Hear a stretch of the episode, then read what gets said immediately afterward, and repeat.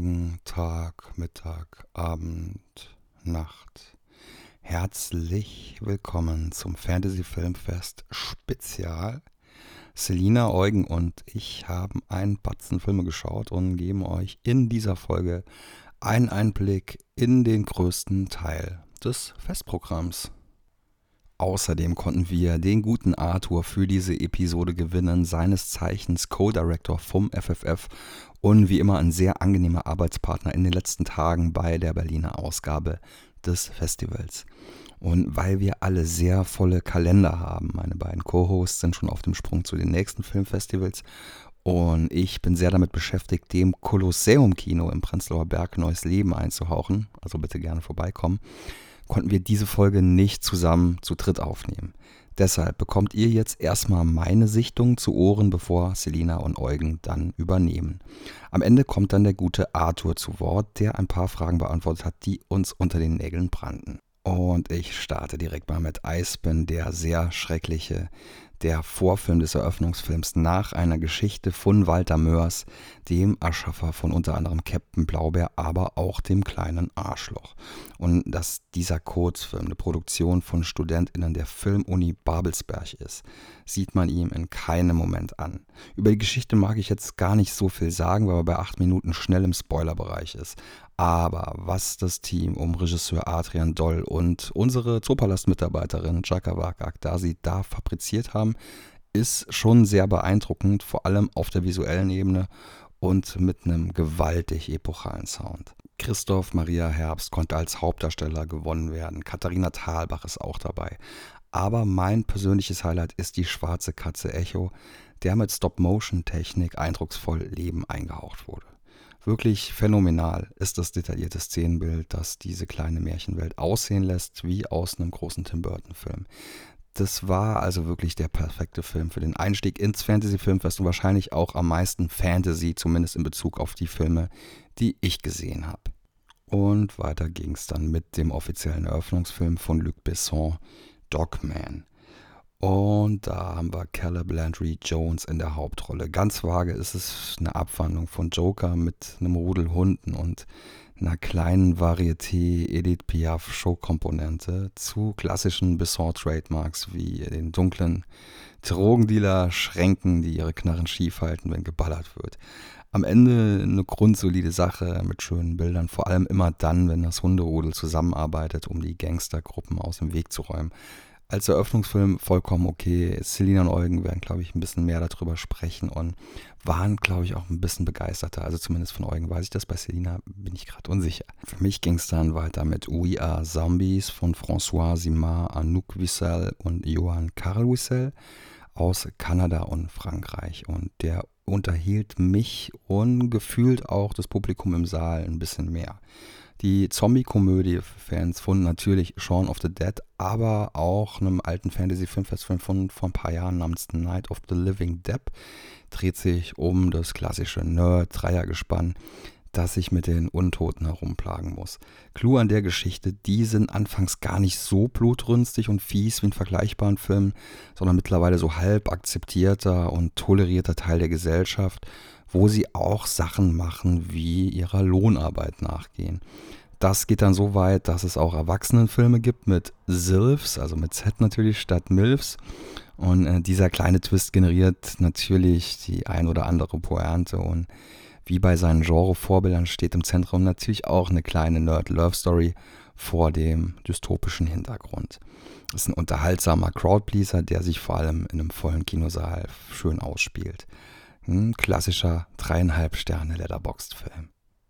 Mein Highlight des Festivals ist das Centerpiece The Animal Kingdom und das ist sprichwörtlich ein wilder Genre-Mix, dessen recht lange Spielzeit von 130 Minuten an keiner Stelle wirklich Langeweile aufkommen lässt. Selten bin ich aber auch beim Konsum eines Films ab der Hälfte im Kopf so sehr hin und her geschwankt zwischen dreieinhalb und viereinhalb Letterboxd-Sternen. Also eine verhältnismäßig große Range. Wir haben bedächtige Familiendramenszenen, wir haben rasante Actionsequenzen, wir haben ruhige, bis dann doch voll ins Mark scheppernde Creature-Horror-Szenen Und all das gibt sich die Klinke in die Hand. Im ersten Drittel findet dieser ungestüme Ritt durch die Genres in einer Szene ihren Höhepunkt.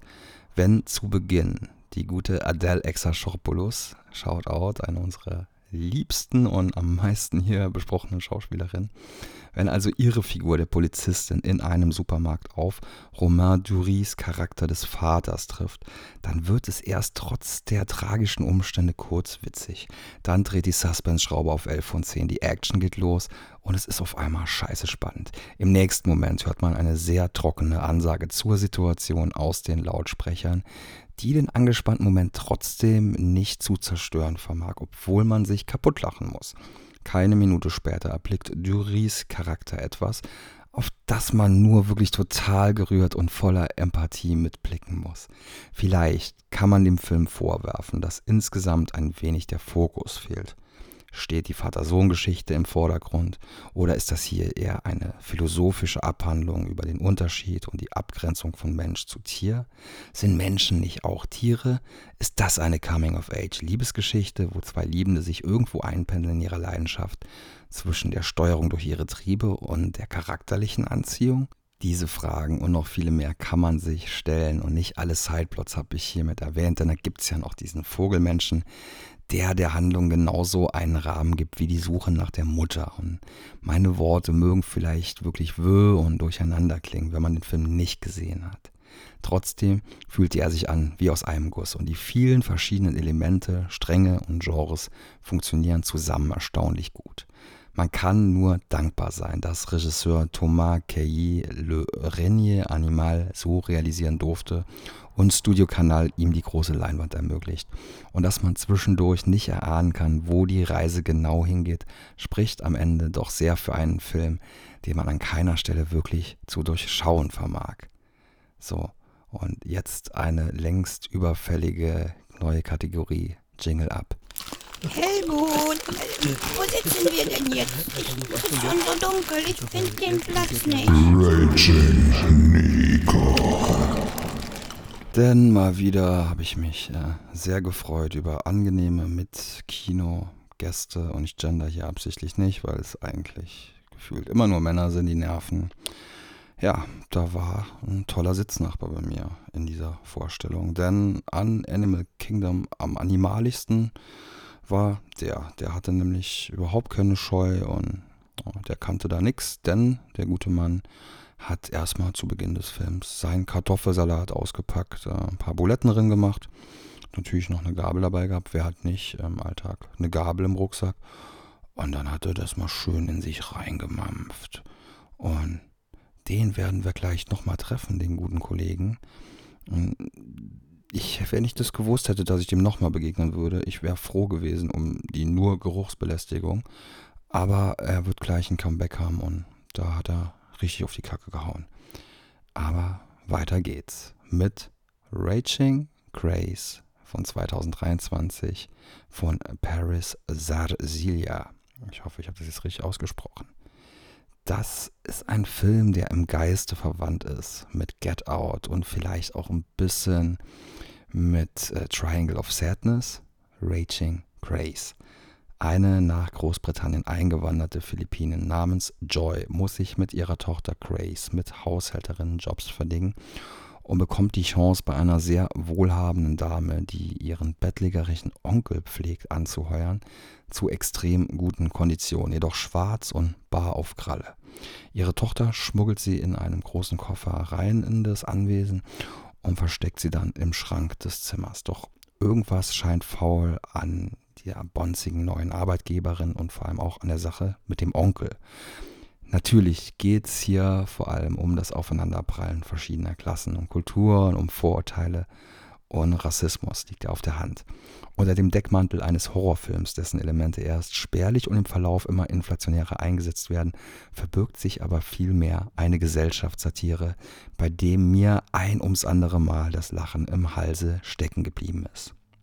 Wie entmenschlichend und herabwürdigend der Geldadel sein eingewandertes Personal behandelt, das ist der eigentliche Horror in dieser Geschichte. Das Versteckspiel der Tochter vor der Villenlady Catherine sorgt immer wieder für kleine Spannungsmomente und auflockernden Slapstick-Witz. Indes steigert sich auch beim Zusehen unsere Wut, wenn wir die erst passiven bis dann sehr aktiven rassistischen Untertöne mit vor geknallt bekommen, wenn wir uns mit der Mutter immer mehr zu identifizieren beginnen.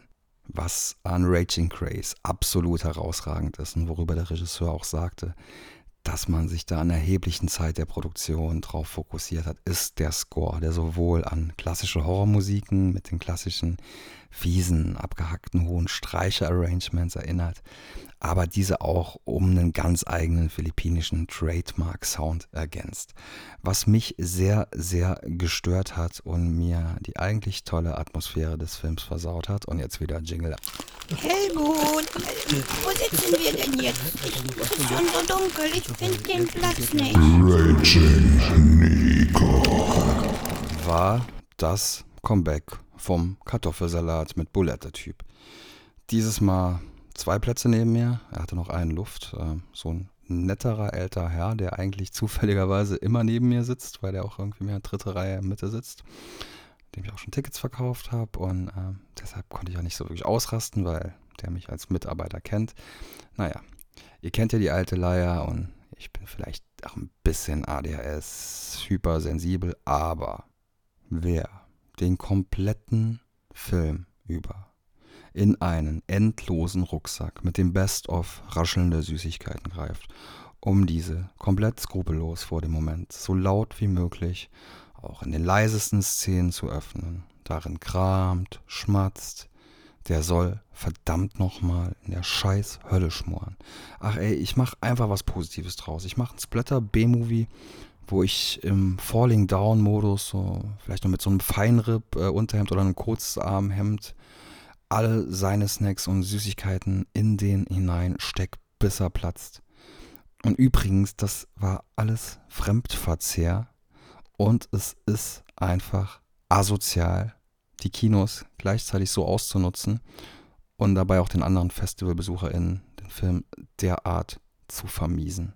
Und falls du das jetzt hören solltest, lieber extrem viel fressender Mensch, der immer gerne so in der dritten Reihe sitzt, weil du irgendwie vielleicht über das Fantasy Filmfest Instagram hier hingeraten bist und ja offensichtlich auch ein Stammgast bist.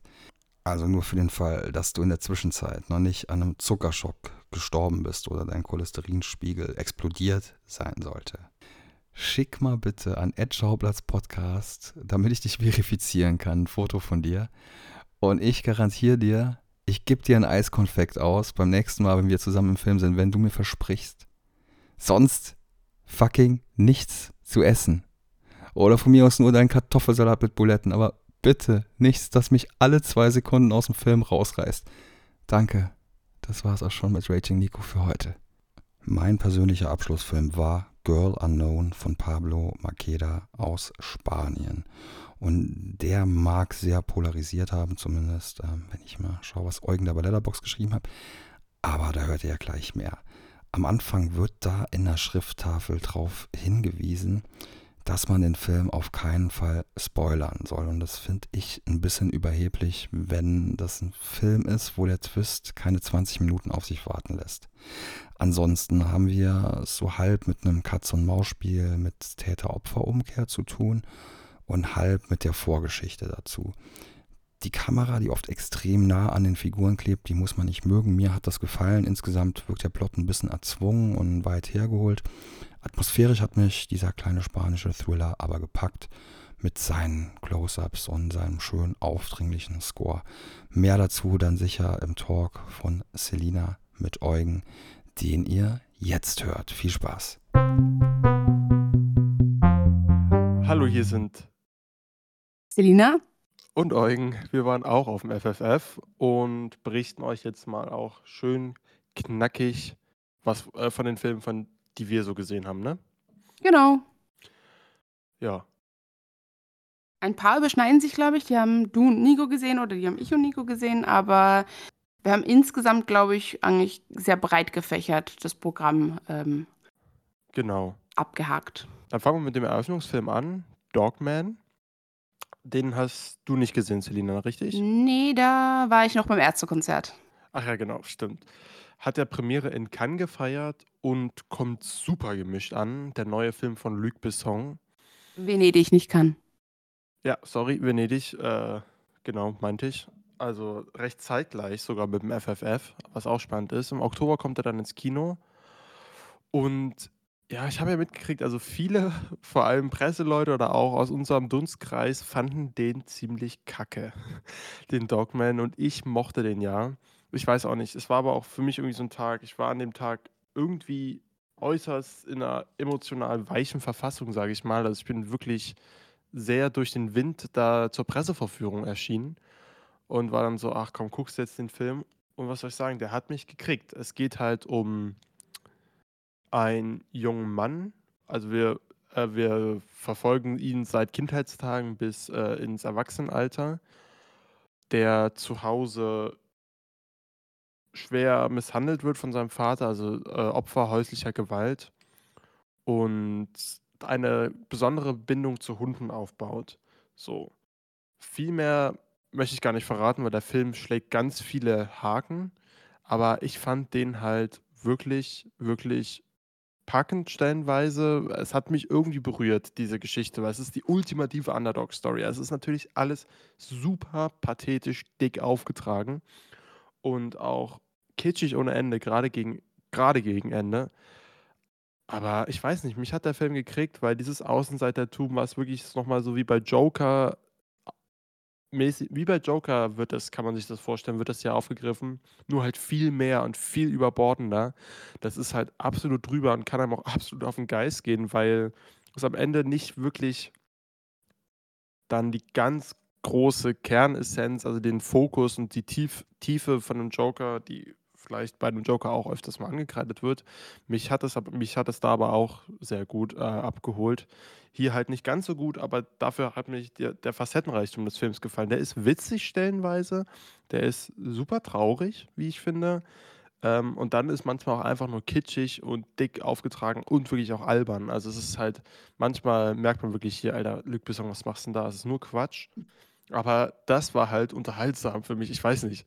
Also es ist ein ganz komisches Ding, ähm, was aber echt tolle Momente hat. Und äh, wenn auch tonal ist der halt sehr holprig. Also mal, ähm, mal ist es total ernst und halt mal lustig und mal kommt auf einmal ein Krimi-Part. Deswegen passt das alles nicht ganz zusammen. Und in einer Szene läuft Sweet Dream und direkt danach kommt ähm, Edith Piaf. So, wo man sich auch so denkt, okay, was geht denn hier eigentlich ab? So, das passt alles überhaupt nicht. Aber dieser Mischmasch hat mich halt bei Laune gehalten für die knapp zwei Stunden, die deutlich zu lang sind dennoch. Und er fühlt sich auch weit über zwei Stunden an. Das ist ein Problem. Aber mein Gott, also wenn man so Außenseiter Underdog-Stories mag, dann soll man sich die mal angucken. Und auch die Tiere, meine Güte, sind die gut dressiert und wer Angst hat, nein, den Tieren passiert nichts in diesem Film. Das sind alles echte Hunde, die wirklich gut trainiert wurden.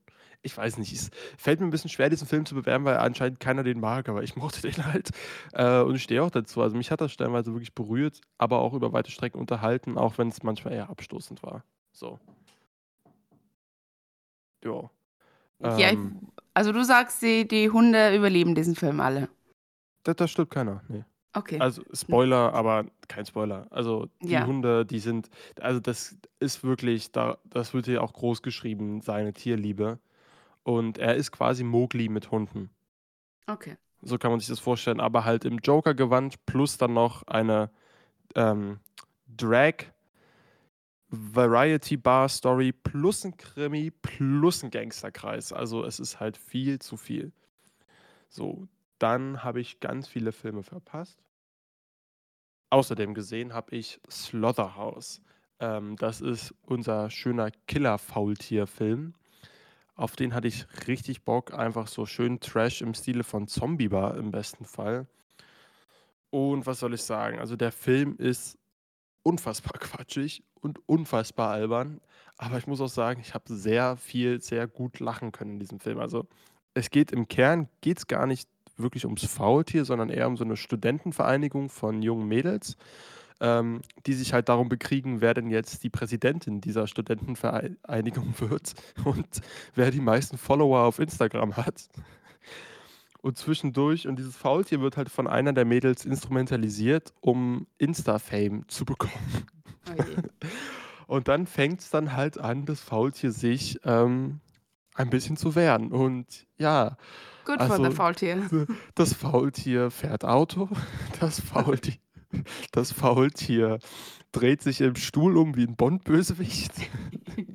Das, also, äh, wie kann man das bitte nicht witzig finden? Ein bisschen schade ist, dass der Film bei PG-13 ist, also die Kills gehen nicht so richtig ab. Dafür haben sie dann doch das meiste rausgeholt und gerade im Finale gibt es dann noch wirklich irrwitzige Situationen. Es ist halt wirklich, es ist ein riesen Affentheater.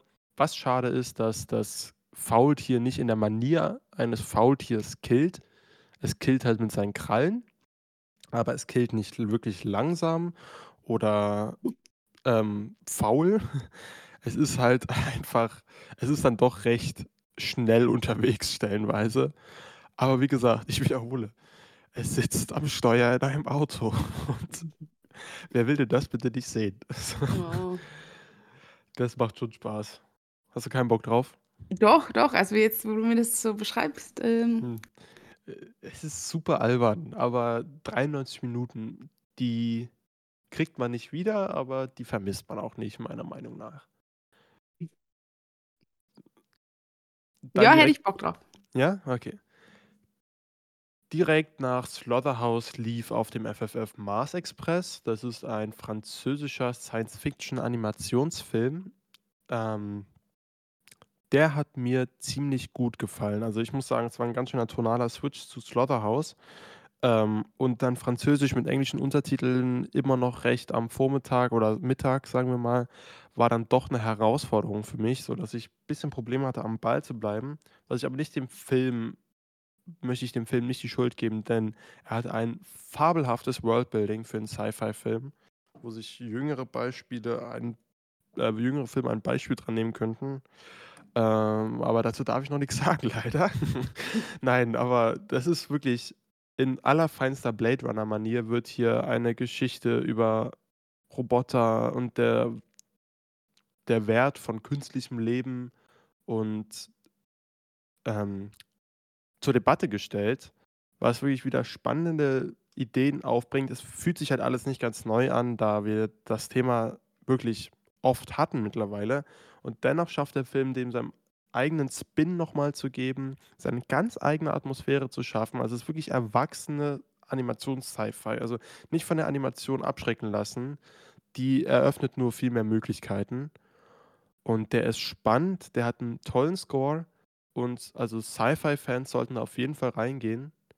Aber auch Leute, die so ein bisschen, äh, bisschen äh, philosophischeres Kino äh, sehen möchten, sind da auch gut mit aufgehoben. Es ist nicht allzu tiefschürfend und es ist jetzt nicht bahnbrechend neu, aber es ist im Großen und Ganzen wirklich trotzdem ein echt gelungener Film geworden, den ich gerne nochmal sehen möchte, wirklich äh, mit mehr Aufmerksamkeit und vielleicht auch auf Deutsch synchronisiert. Ähm, direkt im Anschluss lief ja The Survival of Kindness. Den habe ich dieses Mal nicht am äh, Fantasy Filmfest gesehen, aber da lief auf der Berlinale. Um, Im Wettbewerb, glaube ich sogar. Ja, im Wettbewerb. Ähm, genau, da habe ich den gesehen. Ähm, ist ein, habe mich ein bisschen gewundert, ihn hier im Programm zu sehen, weil die fantastischen Elemente dann doch eher gering sind. Ähm, es geht halt äh, um Rassismus, es geht buchstäblich um eine Meile in den Schuhen einer anderen Person zu gehen. Ähm, Finde ich einen sehr schönen, langsamen, nachdenklichen Film. Ähm, warum er jetzt hier im Fantasy Filmfest gezeigt wurde, vielleicht habe ich jetzt auch gerade irgendwas vergessen an, an abstrakten, fantastischen Elementen. Ja, aber ähm, den kann man sich auch angucken. Ich glaube, der läuft dann auch demnächst im, in den New York Kinos. Okay. Also würdest du ihn empfehlen denn?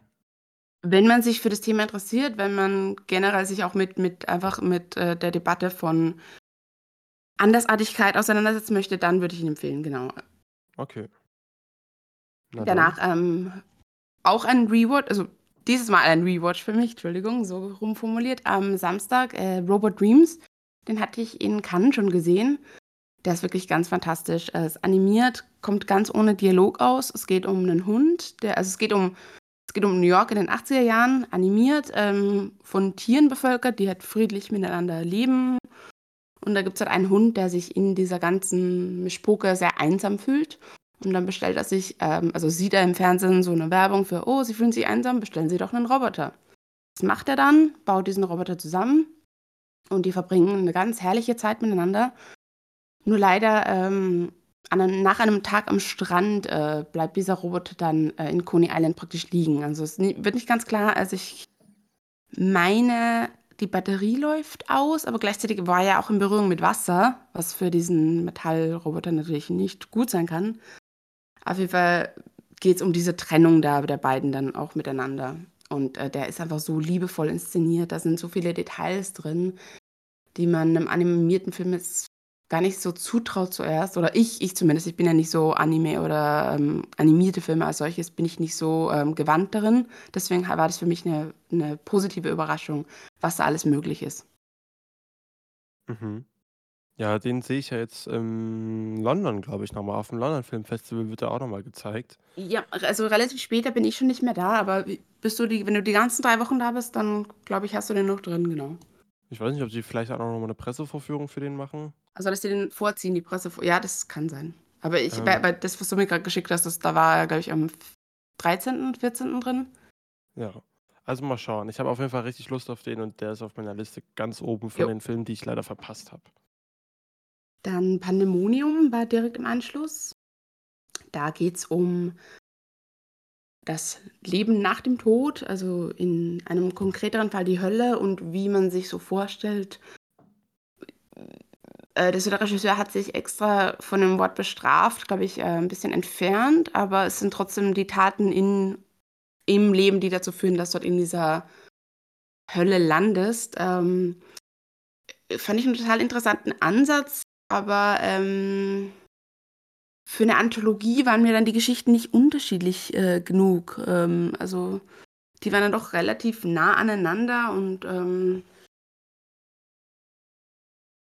also wenn, wenn man unterschiedliche Facetten der Hölle zeigen will, dann sollten die halt unterschiedlicher sein. Blöd formuliert jetzt vielleicht, aber ähm, es war halt alles Mord und Selbstmord und eigentlich aber hatte, also war keiner dieser Menschen richtig böse. Äh, also, mir hat da ein bisschen Also der Facettenreichtum Facettenreichtum gefehlt, genau, ja. Okay. Aber aber nicht also wirklich sehr visuell wunderbar gestaltet. Man merkt, der, ähm, Regisseur ist auch bildender Künstler. Also von von den Bildern wirklich, ähm, Aber ist der fies? prachtvoll. Äh, es gibt ein paar Szenen, wo so Leute ich hatte ja 'n Popcorn und da also bei einer Szene, wo so jemand ausgeweitet wird, dachte ich dann so: „Okay, vielleicht nicht so ideal, jetzt hier Popcorn zu essen.“ aber, ähm, gibt also ich meine, ich bin da auch vielleicht vielleicht ein bisschen abgehärter, weil wie gesagt, bei bei was war das jetzt? Ähm, äh, äh, äh Mothers ähm, fand ich jetzt auch nicht so heftig, wie mir jeder äh, nahegelegt hat. Deswegen bin ich da vielleicht nicht eine tolle ähm, also ich kann das nicht so unbedingt einschätzen, was was dann bei anderen Leuten direkt auf den Magen schlägt und was nicht. Er hat ein paar heftige Sachen, würde ich schon sagen, ja. Okay, okay. Hast du den Moon gesehen oder nicht? Den Moon habe ich nicht gesehen, weil es war mir dann doch ein bisschen zu lange. Koreanisch, ja. Sci-Fi, über, über zwei Stunden. Äh, danach The Animal Kingdom, da hat ja Nico seinen Part. Ich möchte nur dazu sagen, dass der mir persönlich viel zu lange war. Also das, das war so eine Geschichte, die kannst du in 90 Minuten abhaken. Da gibt es auch keine Ausrede, dass er über zwei Stunden geht. Tut mir leid so schön die Welt auch ist und so schön dieses Gedankenexperiment ist, es ist nicht gerechtfertigt, das Material, wie das halt abgehandelt wird, weil es, es ich habe mich da stellenweise wirklich gelangweilt, muss ich leider zugeben. Okay. Schade, ich habe Bock auf den. Ja, also ja, kann man gucken, aber der Werde hat auch alles, ja, alles, was er, alles, alles, was er sagen will, hat er relativ früh abgehakt. Okay. Ja. Hast du am Sonntag was gesehen? Ne, da habe ich gearbeitet. Da will ich unbedingt diesen Farang noch nachholen und Vincent Mastai lacht mich auch ein bisschen an. Läuft Mhm, auch der in läuft ja auch in London, genau. Läuft auch in London, werde ich ja wahrscheinlich dann sehen.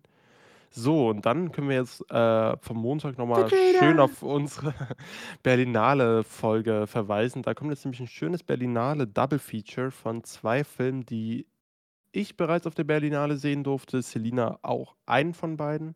Genau. Perpetrator können wir schnell nochmal an- abhandeln. Ähm, findest du immer noch geil? Finde ich noch besser. Also tatsächlich, ihr habt mir ein bisschen so. Ich dachte schon so, hä, was verstimmt denn nicht? Warum haben wir alle so einen anderen Film gesehen? Aber beim zweiten Rewatch war es scheiß drauf. Vielleicht ist es ein Guilty Pleasure, aber es war einfach genau, genau meins. Also äh, Körperflüssigkeiten bis ins, äh, in diesen kleinsten Winkel der Bildschirmspalte, alles Mögliche rausgeballert. Ach, ich finde ich find das toll. Also, ich, wie gesagt, ich fand ihn ja nicht schlecht. Äh, das will, will ich nochmal betont wissen. Nur er hat mich jetzt nicht, wenn ich sagen würde, begeistert, wäre es halt übertrieben. Es ist so, aber er hat mich auf jeden Fall, der halt gut nach. Also ich habe noch dieses Gefühl, spüre ich irgendwie noch im Bauch, was ich hatte, als ich den geguckt habe. Der ist schon so, so, der ist halt unterhaltsam, Mhm. aber gleichzeitig halt auch ganz weird und lässt dann irgendwie so mulmig fühlen. Ja. Ähm, der wird ja auch sehr gehasst stellenweise, aber halt auch, wie gesagt, auch geliebt. Also ist, glaube ich, auch so ein bisschen so ein Crowd-Spalter. Ja, total. Also ähm, Jennifer Reeder, die ja ähm, uns dann, also da wird Nico wahrscheinlich auch drauf verweisen, die ja in unserer Berlinale-Folge uns schon einen Einspieler hat zukommen lassen, äh, mit der wir auch so ein bisschen noch in Kontakt sind auf Social Media, die hat auch gepostet, äh, bei Rotten Tomatoes war es, glaube ich, da siehst du ja die, ähm, da siehst du ja die unterschiedlich, wie, wie unterschiedlich der wahrgenommen wird von, wie heißt das, ähm, du hast, glaube ich, die Termini gerade bei seinem Kopf. Die Kritikerstimmen und die Audience Score. Und das Genau. geht ja total auseinander. Also die Kritiker waren irgendwie so in den äh, 80 Prozent und bei Audience Score irgendwie bei 20. Also richtig krass. Und wie gesagt, ich kann das auch verstehen. Ich kann beide Seiten hier absolut nachvollziehen, weil man damit nichts anfangen kann, weil so ging es mir halt die erste Hälfte.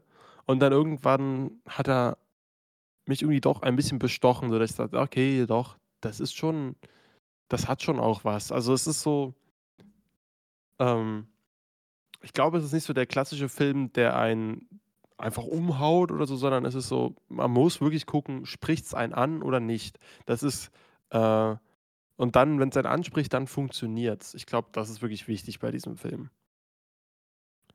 Ja, also Also- mich hat es total angesprochen. Äh, Ich bin auch, also tatsächlich, ähm, das, was behandelt wird, also Mirror Neurons, äh, diese, äh, diese Empathie und wie das von Frauen einerseits verlangt wird, weil es halt auch, äh, also es wird sozialisiert, aber es wird auch gesagt, das ist der Vorteil der Weiblichkeit, dass man eben ähm, damit aufwächst, andere Leute zu spiegeln und sich auf diese Konversation einzulassen und dann ähm, die besser lesen zu können. Das ist halt auch ein Thema, was mich äh, interessiert. Und ähm, wie gesagt, der, Ja. die Art und Weise, wie es erzählt wird, würde ich jetzt auch sagen, ist meiner vielleicht nicht unähnlich. Also ich würde sagen, Dedication wäre wär ein guter äh, ähm, äh, Shortfilm, den man so vor, Perpetrator zeigen kann. ja. Jetzt ganz, ganz uneitel nahegelegt. Das st stimmt aber. Äh, sehe ich Dankeschön. absolut. Sehe ich absolut ähnlich. Nur wie gesagt, also, aber ich sag ja, wie es ist. Also bei Perpetrator, äh, Quatsch, bei, bei Dedication wäre es, glaube ich, gar nicht so, dass man sich dann auf eine Seite schlagen müsste. Von wegen, sprichst du mich an oder sprichst du mich nicht an. So, das, Oh. das äh, absolut ernst gemeintes Kompliment. Ich glaube aber, mit dem auf eine Seite schlagen, ist es so ähnlich halt bei Mad Fate. Ja. Ähm, weil der Film ist halt bad shit crazy. also ich finde, der Titel passt wie die Faust aufs Auge. Ähm, Mad Fate, das ist der neue von Soi Chiang. Den habe ich halt auch schon auf der Berlinale gesehen und deswegen jetzt nicht nochmal auf dem Handy Filmfest gucken, ähm, geschaut. Ich habe dazu auch was in der Berlinale-Folge gesagt, dass der mir absolut Spaß gemacht hat in seiner Verrücktheit, also in seiner, der hat eine Wucht, finde ich, aber halt auch eine Leichtigkeit gleichzeitig. Das ist so. Und einfach alles, was man sieht, ist wirklich irgendwo verrückt und aber super Mhm. unterhaltsam und stellenweise dann auch wirklich wieder angenehm nachdenklich. Ich finde ihn jetzt nicht ganz so ähm, künstlerisch wie vielleicht ein Limbo, der, das Vorgängerwerk von ihm, aber ich habe den noch gut spaßig in Erinnerung. Aber auch irgendwie, dass ich so stellenweise auch so hui, angespannt im Sessel saß. Also das, ich finde, der hat eine gute Bandbreite äh, in den abgeliefert in dem, was er in mir ausgelöst hat. Aber jetzt hast du ihn ja auch nachgeholt und du Ja. konntest damit nicht so viel anfangen, ne? Naja, also mir war er dann, also ich mag verrückt, ich mag quirky, aber ähm, mir war er dann so ein bisschen verworren, weil ich dachte eben erst, okay, wir haben jetzt diesen Mör Mörder, der in den ersten, weiß ich nicht, fünf Minuten vorkommt. Oh nein, wir konzentrieren uns eigentlich auf diesen anderen Typen, damit der kein Mörder wird. Das war mir dann ein bisschen zu, hä, warum lassen wir jetzt die, erste, äh, die ersten paar Minuten jetzt komplett außen vor und dieser Psychic ähm, äh, mit, seinen, mit seinen blöden die Dinge, die er ihm aufgestellt hat und so, nee, wir müssen jetzt erst das zur Rate ziehen und nee, das und das. Also, ich weiß ja. nicht. Also es war mir ein bisschen zu viel einfach. Also unterhalten hat er mich trotzdem. Aber ja, ähm, ja äh, aber großes Lob an die Katze. Ähm, also wenn man schon darstellen muss, dass eine Katze ausgeweitet wird, dann bitte so wie in diesem Film. Also sehr schön fake, dass das auch jeder mitbekommt dass es äh, animiert ist und dass es äh, dass keine echten Tiere zu Schade, Schade gekommen sind. Ja, das ist leider, also genau, es nimmt dem Film, es nimmt der Szene ein bisschen die Wucht, aber das ist in dem Fall auch völlig vertretbar. Ähm, weil, genau, man muss sich, es ist noch unangenehmer, wenn man sich da fragt, oh, sag mal, Leute, bitte nicht. So, also von daher ist das, geht das auch für mich voll klar. Ich war halt schon drin ab der ersten Szene da bei der, sage ich mal, bei dem Begräbnis mhm. mit dem Regen. Das ist so, okay, das hier wird ein Riesenquatsch. Ähm, und dann war es dann auf einmal, auf einmal hat er da doch ein paar härtere Spitzen. Also es ist jetzt nicht, trotzdem nicht für jedermann, wenn ich sage, auch das lustige, verrückte, quirky Unterhaltung. Da geht es dann auch schon zwischenzeitlich wirklich zur Sache. So ist es nicht. Äh, Thema Katze ausweiden und generell und ähm, Mörder halt. Es ist immer noch in einem düsteren Thriller-Rahmen aber irgendwie so angenehmer Genre-Bender, meiner Meinung nach. Mhm. Ja. Wie war Sympathy for the Devil? Ich hatte ja ein Ticket und das habe ich dann dir übergeben, weil ich dann Genau. doch nicht mehr konnte. Vielen Dank auf jeden Fall Na dafür. klar, na klar. Ähm, ja, Nicolas Cage ist brillant. Also mittlerweile glaube ich, also die spitzen das natürlich auch so zu. Also man macht, also vieles, was er hier macht, ist glaube ich extra für die Internetgeneration, dass es eben meme-worthy wird ähm, weil es dann doch so ein bisschen fürs zu sehr fürs Publikum gemacht ist, wenn er jetzt äh, er spielt hat jemanden, der jemanden bedroht, ohne jetzt da groß ins Spoiler-Territorium zu gehen. Ähm, und dann tanzt er und er macht halt seine bizarren äh, Gesichtsausdrücke und das, ähm, ich will nicht sagen, das nimmt äh, Seriosität, weil so, so ernst nimmt sich der Film auch eh nicht. Aber äh, es geht dann in eine Richtung, die einfach zu zu oft schon gesehen wurde. Also er macht jetzt nicht viel Neues. Ähm, das, okay. das fand ich ein bisschen schade. Ja. Ich werde mir irgendwann nochmal nachholen. Genau, es ist gute Unterhaltung, kann man sich angucken, aber es ist einfach nichts Bahnbrechendes jetzt irgendwie erwarten von diesem Film. Alles klar. Ja. Tiger Stripes, auch in London. Da werden wir dann auch nochmal drüber reden wahrscheinlich. Mhm. Ich habe jetzt nur noch einen Film. Der uns du, alle drei gespalten hat. Oh, ja, äh, ich war echt gespannt auf Girl Unknown. Von Girl Unknown ist die Rede. Ein spanischer ja, Film, der direkt am Anfang eine Tafel hatte. Bitte, bitte, bitte, spoilert diesen Film nicht. Sonst macht er die erste Sichtung kaputt. Äh, ja, also mich hat dieser Film schon verärgert, muss ich sagen. Ich weiß auch nicht, wie ich das jetzt handhaben will. Ich bin eigentlich zu pissed, um auf diese Spoilerwarnung äh, ernsthaft eingehen zu wollen. So, und eigentlich würde ich mich gerne drüber setzen, aber ich finde, ich sag mal so, wir haben es hier mit einem, mh, hm, es ist schon am ehesten ein Thriller, oder? Äh, ähm, es ist halt total, total schwer. Also es ist halt. Ja.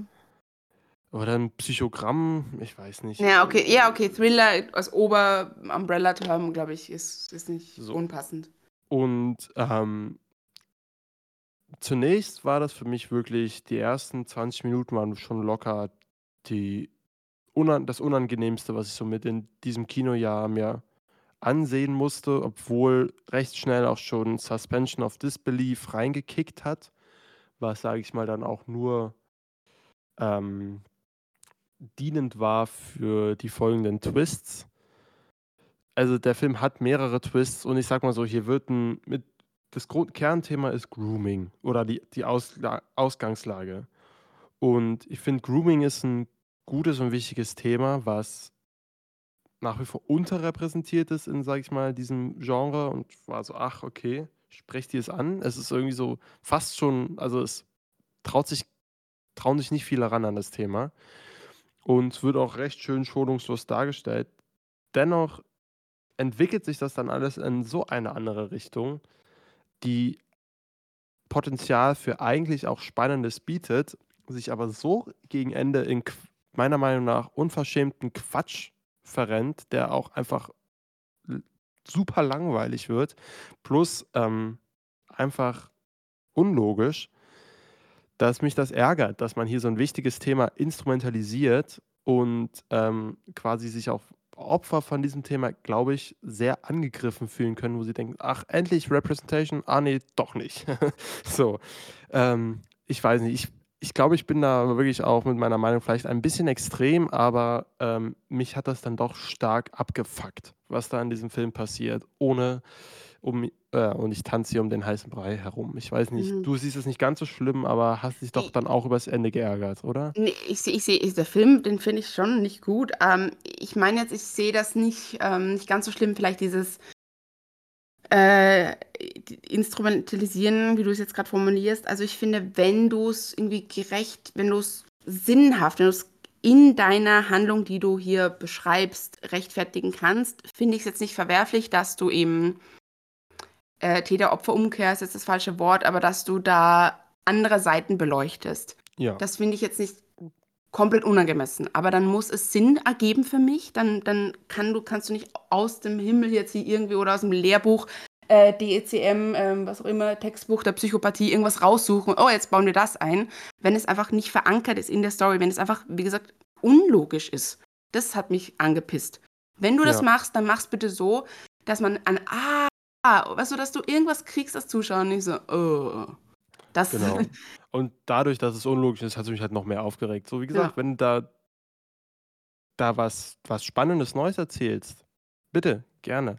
Aber so war ich so, alter Leute, also das ist ja hochgradig frech. Es ist, ja. es ist einfach, ich finde es ich find's wirklich eine Frechheit, stellenweise. Also, dass da so, und dann auch wirklich, und dann, das macht alles auch rückwirkend kaputt. Der Film ist dann einfach nur noch reißerische Edgelord-Scheiße. So, also indem er das so expl explizit, mh, nicht auf, sage ich mal, nicht auf visueller, aber auf äh, auditiver Ebene, sage ich mal, ähm, manche Sachen darstellt und dann es auch auskostet und dann sagt aber bloß nicht spoilern, so, wir Ja. haben hier einen fetten Twist.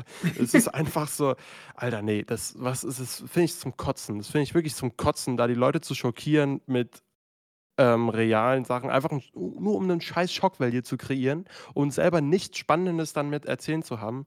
Also, und einfach nur irgendwie einen krassen Twist, der aber einfach super dumm ist. So, es ist so, oh, so, also macht mich sauer, Ja. so eine Scheiße. So, es, und es will er ja auch, er will provozieren, aber voll in die falsche Richtung. Es ging total nach hinten los, die Nummer. und vor allem, und das ist halt das Ding, und es hat wirklich an, also es, äh, wie man so schön sagt, es hat halt an den Eiern gepackt. Nein, aber es ist, das fängt wirklich unangenehm an. So, und das ist, da, da hätte ein richtig fettes, atmosphärisches, ekelhaftes Ding draus werden können.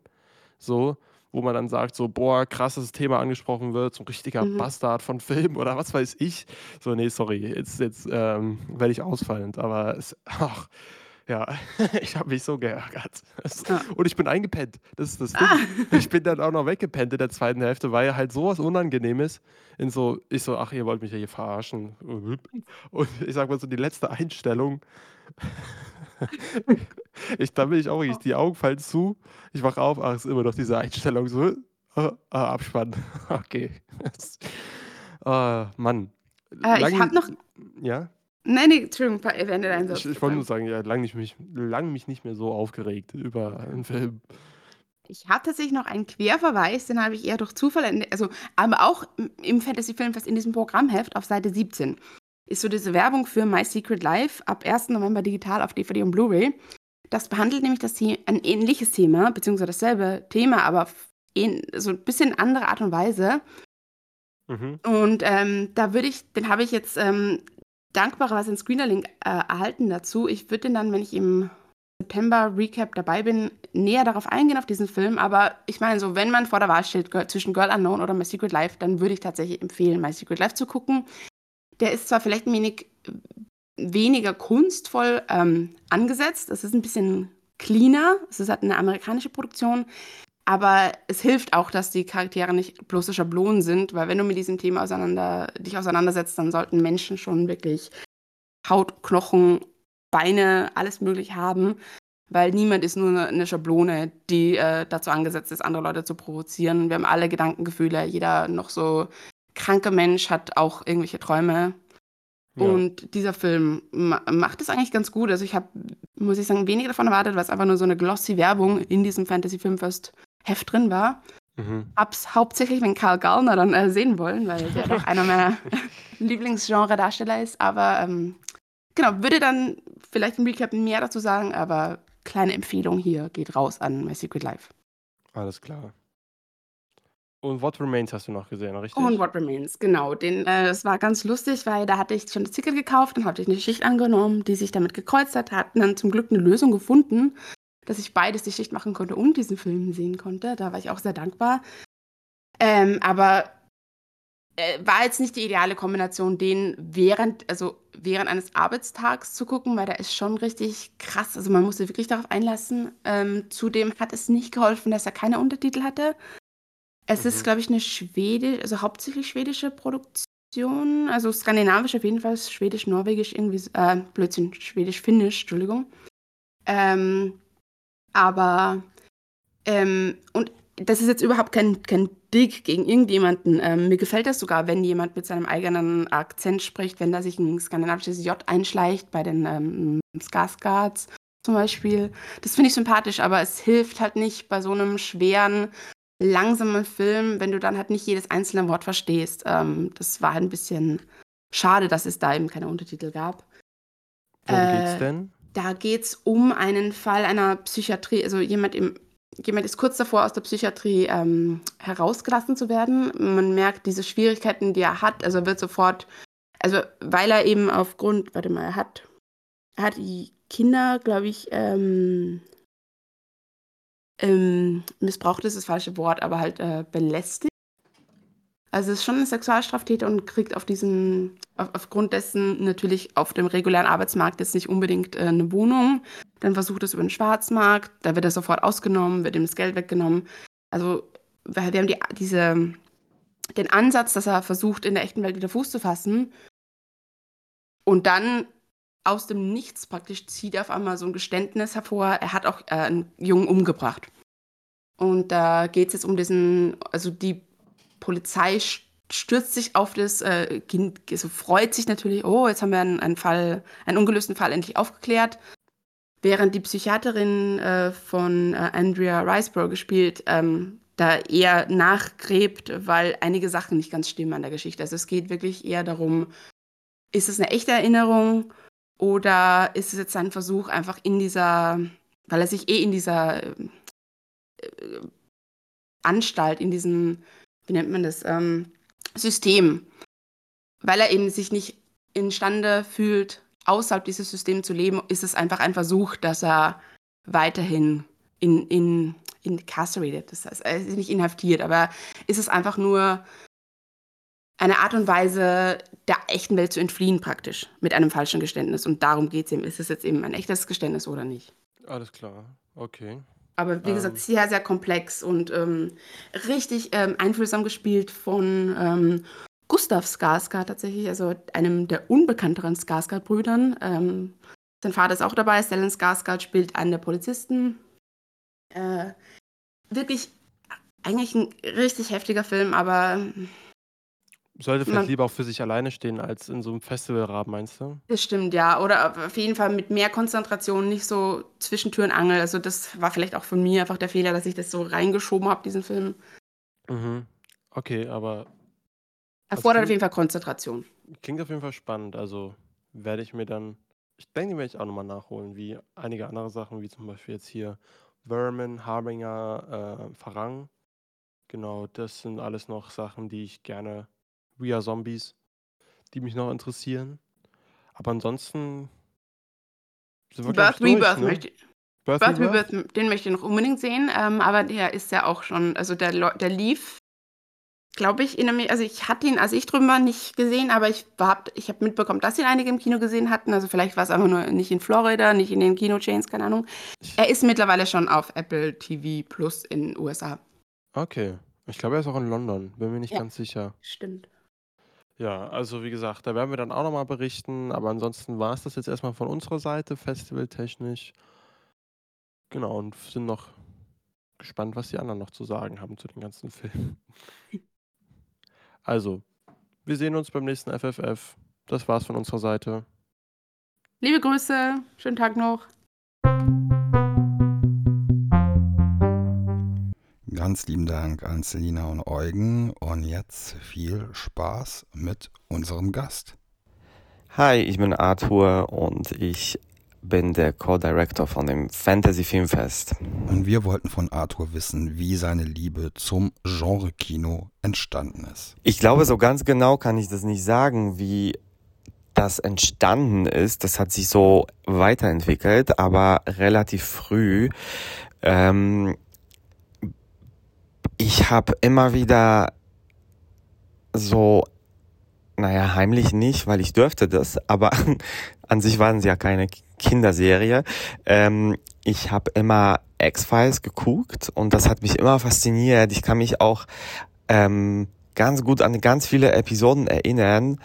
Ähm, so das Gegenteil davon, wenn ich jetzt irgendwie ähm, Serien oder Filme gucke, dann ganz oft weiß ich gar nicht mehr so, weil ich so viel gucke, das, äh, was so eigentlich passiert ist und ich verwechsel die Sachen, aber die stecken immer so ganz gut in meinem Kopf und ähm, ähm, ich denke, das hat so bisschen angefangen.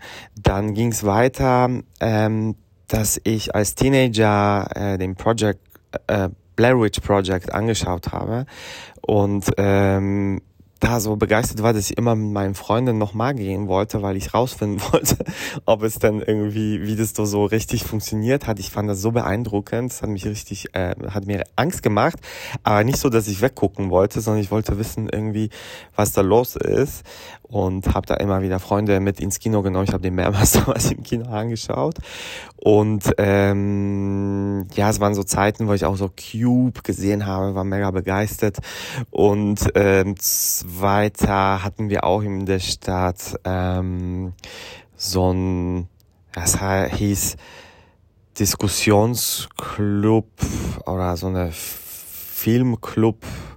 Ja, also wurde weder diskutiert, noch war das ein Club, das war eigentlich ein normales Kino, aber sehr gut kuratiert. Und ähm, eigentlich waren da auch immer Filme mit äh, FSK 18 und äh, oder halt 16. Ähm, aber da ging halt nicht so viele hin und ich glaube, dass die Leute, dass die Leute, die das geführt haben, waren einfach froh, wenn da Leute kommen. Und dann habe ich halt auch ähm, tatsächlich so die David Lynch Sachen angeschaut, Eraserhead ähm, und ähm, Lost Highway.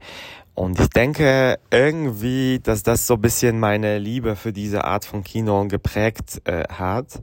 Und ähm, ja, jetzt bin ich jetzt hier bei einem Festival. Magst du uns etwas erzählen über deine ersten Filmfestival-Erfahrungen? Also allgemein zu Filmfestivals hatte ich leider lange noch nicht wirklich einen Zugang. Also ich komme von einer kleinen Stadt und äh, das waren ja eben diese kleinen Kinos, wo ich die Filme angeschaut habe. Aber ähm, später war ich ähm, immer auf so einem allgemeinen Festivals und habe mir da Filme geguckt, natürlich dann immer Sachen ausgesucht, die mich interessiert haben. Mich hat das auch immer begeistert, wenn wenn äh, Regisseurinnen dabei waren und äh, etwas zu erzählen hatten, wie sie die Filme äh, äh, entstanden haben. Das hat mich immer äh, inspiriert. Ich wollte nie selber Filme machen, das, äh, da, das das war nicht so, aber ähm, ich fand das halt spannend. Und dann fand ich das auch immer interessant, äh, wie so ein Festival aufgebaut ist. Und äh, ja, äh, das hatte ich eigentlich auch immer sowas, dass ich habe das schon, ich habe schon als ähm, als Kind äh, so, ich weiß gar nicht, wie das heißt, das war so eine Art 35 Millimeter Märchen, aber das musste man selber drehen keine Ahnung. Es war nicht Super 8 oder so. Es war so ein, ja, so eine Art Slide-Projekt, so ein, so ein Dia-Projektor, glaube ich, war das. Aber nicht mit so einzelnen Dias, sondern ja, wie auch immer. Also ich habe ich hab, ähm, als Kind ähm, so andere Kinder immer eingeladen zu uns nach Hause und habe dann äh, im, ähm, im Badezimmer, weil da keine Fenster waren, ähm, die ganzen äh, Märchen dann gezeigt und vorgelesen, irgendwas, also oder mir selber was ausgedacht. Und das Ganze fand ich immer so spannend, weil die kommen und äh, haben dann Getränke bekommen von meiner Mutter. Also es war so eine Art Veranstaltung privat. Und ähm, ich glaube, deswegen hat mich dann später als Teenager oder halt äh, ja später halt ähm, schon immer mehr interessiert, wie so ein Ablauf von Veranstaltungen ist und so war das bei den ersten Festivals. Aber jetzt genau um die Frage zu antworten, die Erfahrungen, ja, ich bin da mal gerne hingegangen und dann später nach Berlin umgezogen. Da war natürlich der Zugang ja ganz anders. Und ähm, später mit Fantasy Filmfest ähm, habe ich erstmal angefangen, äh, äh, ja, bei den, ähm, ja, als Helfer und äh, habe dann immer wieder äh, mit Gästen mitgeholfen oder na, wo es halt gerade so gebrannt hat. Also das waren so meine ersten Erfahrungen beim Fantasy Filmfest. Welche war die denkwürdigste Begegnung im Rahmen des Festivals? Ja, es gibt ja natürlich im Filmbereich, aber auch grundsätzlich im Eventbereich ganz viele Persönlichkeiten und ganz viele spannenden Leuten mit äh, denkwürdigsten Geschichten und äh, kreativen Ideen und ähm, aber ähm, so richtig ähm, denkwürdigste Begegnung hatte ich nicht. Also ich habe bisher immer gute Erfahrungen gemacht. Ich habe immer äh, äh, was dazulernen können von Menschen, die irgendwie in ähnlichem Bereich äh, arbeiten und ähm, also ich kann leider jetzt hier nicht mit einem Gossip dienen. Tut mir leid. Magst du uns die verrückteste Festival-Anekdote erzählen? Ja, ich weiß jetzt nicht, ob das verrückt ist, aber es sind halt so Sachen, dass, äh, dass wir mitbekommen, welche, welche äh, Empfindlichkeiten Menschen haben. Es gibt ja Leute, die gehen dann raus und sagen, ja, der Film war aber nichts, ne, so, ich habe mir was Brutales erwartet oder ich dachte, das wird ganz, ich hatte, würde Angst haben und aus dem gleichen Film gehen dann schon eine halbe Stunde vorher Leute raus und sagen, ich kann das nicht aushalten. Ähm, das war jetzt in der kurzen, also jetzt vor paar Monaten tatsächlich bei Skinner Marink, dass ganz viele Leute gesagt haben, ja, kann ich damit nichts anfangen, hatten aber den Film zu schätzen, wissen, dass der gut ist, aber ja, können nichts anfangen, weil sie nicht so Angst hatten. Die anderen, äh, und da hatte ich tatsächlich einen, der rausgegangen ist, weil er gesagt hat, äh, das war in Frankfurt, äh, dass er so viel Angst hatte, äh, dass er heute Nacht nicht schlafen kann, wenn der Film zu Ende guckt. Und äh, das musste ich ein bisschen lachen, weil ich genauso bin. Ich stelle mir dann auch so Sachen vor und denke so, oh mein Gott, ich werde dann für immer daran denken. Äh, jetzt zum Beispiel bei dem Film an dieses Telefon, das ist vielleicht kein Spoiler, ne? Aber ja, wenn man den Film nicht sieht, dann sage ich nur das Wort Telefon. Also an dem, den werde ich ja nie vergessen. Ich kannte es vorher, aber nicht in diesem Kontext. Und ähm, ansonsten sind sehr viele Sachen, die halt mit Technik zu tun haben, ähm, dass wir, dass die, Firmen, die Firmen sind oft Verschlüsse, benötigen so Codes, damit die laufen und ähm, da hatten wir schon die verrücktesten Sachen. Wir hatten einmal einen 3D-Film, der aber nur in zwei, für den wir aber nur 2D-Code hatten. Die Leute natürlich schon die 3D-Brille wir so, ja, keine Ahnung, äh, niemandem was erzählen. Unser Kollege vor Ort musste Verlosungen machen, Animation machen, also irgendwas erzählen zum Festival, bis der Schlüssel dann, äh, Schlüssel dann endlich aus Amerika kam. Ähm, das sind so jetzt vielleicht nicht so die spannendsten Sachen, aber bei uns sorgen die immer um die Aufregung und sind äh, irgendwie crazy so. Äh, oder der Film läuft auf dem Kopf, wir wissen es nicht. Und äh, ja. Welcher Film ist der Crowdpleaser des Jahres und welcher ist dein persönlicher Favorit? Das ist auf jeden Fall unser Eröffnungsfilm Dogman im Verleih von Cape Light Pictures.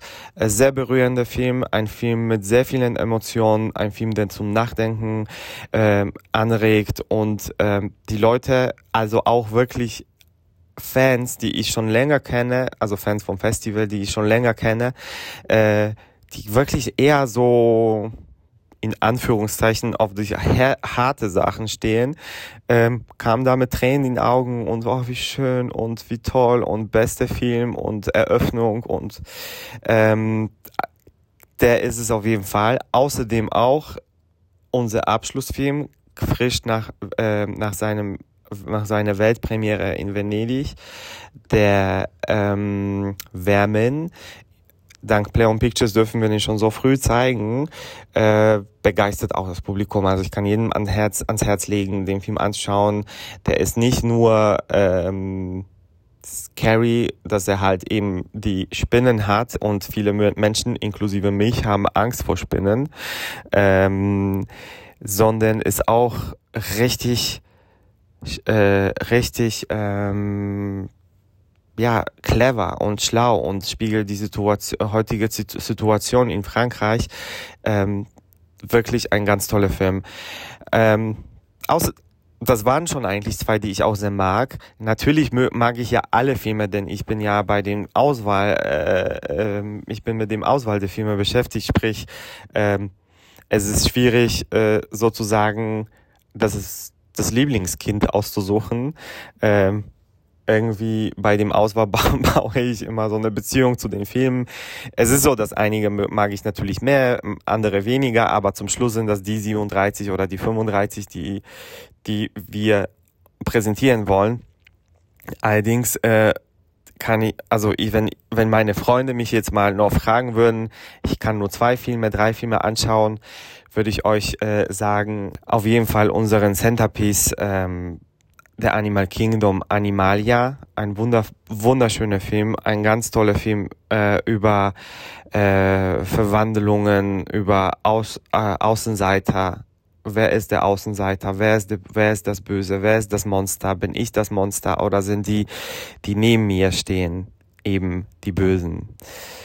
Mehr will ich nicht sagen zu Inhalt, weil es schöner ist, wenn man den Film wirklich ohne gro groß, großes Vorwissen anschaut. Ähm, ein ganz tolle Animation, Robot Dreams. Hat, ein Zuschauer hat mir gesagt, der beste, der, der fabelhafteste Film seit, seit Amelie. Kann ich nur unterschreiben. Ähm, Vincent Mans Die.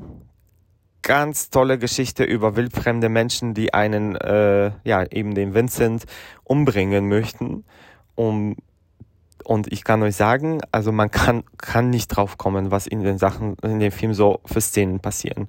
Der Regisseur äh, hat eine Gabe, traurige oder nicht lustige Gesch Geschichten so zu erzählen, dass man lacht, obwohl die eigentlich gar nicht lustig sind und ähm, doch zum doch äh, sehr ernst gemeint sind. Ich kann euch auch unsere, also für alle, die jetzt vielleicht noch nicht so so viel mit äh, Genrefilmen zu tun haben. Als Einstieg empfehle ich immer unser Get Shorty. Diesmal wieder zehn Filme aus der ganzen Welt. Wir haben da Animationen aus Israel, einen richtig äh, tollen Horrorfilm aus Bangladesch. Wir haben äh, UK-Produktion. Wir haben einen ganz tollen Film äh, mit der Stimme von Marianne Faithful und äh, sogar einen deutschen Splatterbeitrag. Also es gibt für alle was dabei, auch für die, die Musicals mögen. Es gibt auch einen kurzen Film, wo es auch ein bisschen mehr gesungen wird. Ganz lieben Dank, lieber Arthur, für deine ausführlichen Antworten. Ja, vielen Dank und ich hoffe, wir sehen uns im Kino. Und natürlich auch euch, die ihr diese Folge bis hierhin gehört habt, vielen Dank. Ihr wisst, wie ihr uns unterstützen könnt, den Podcast abonnieren, ihm folgen uns ein paar 5-Sterne-Bewertungen gerne dalassen, äh, bei Schauplatz Podcast bei Instagram euer Feedback dalassen und bei schauplatzblog.com mal vorbeischauen. Wir hören uns in der nächsten Folge mit Autorin Katrin Wessling, mit Jan Müller von Tokotronic und vom Reflektor Podcast und mit Donny O'Sullivan von Gästeliste Geisterbahn und That's What He Said. Bis bald, schönen Abend noch, schöne Nacht, schönen Tag. Schönen Morgen, gute Reise, gute Fahrt und ciao.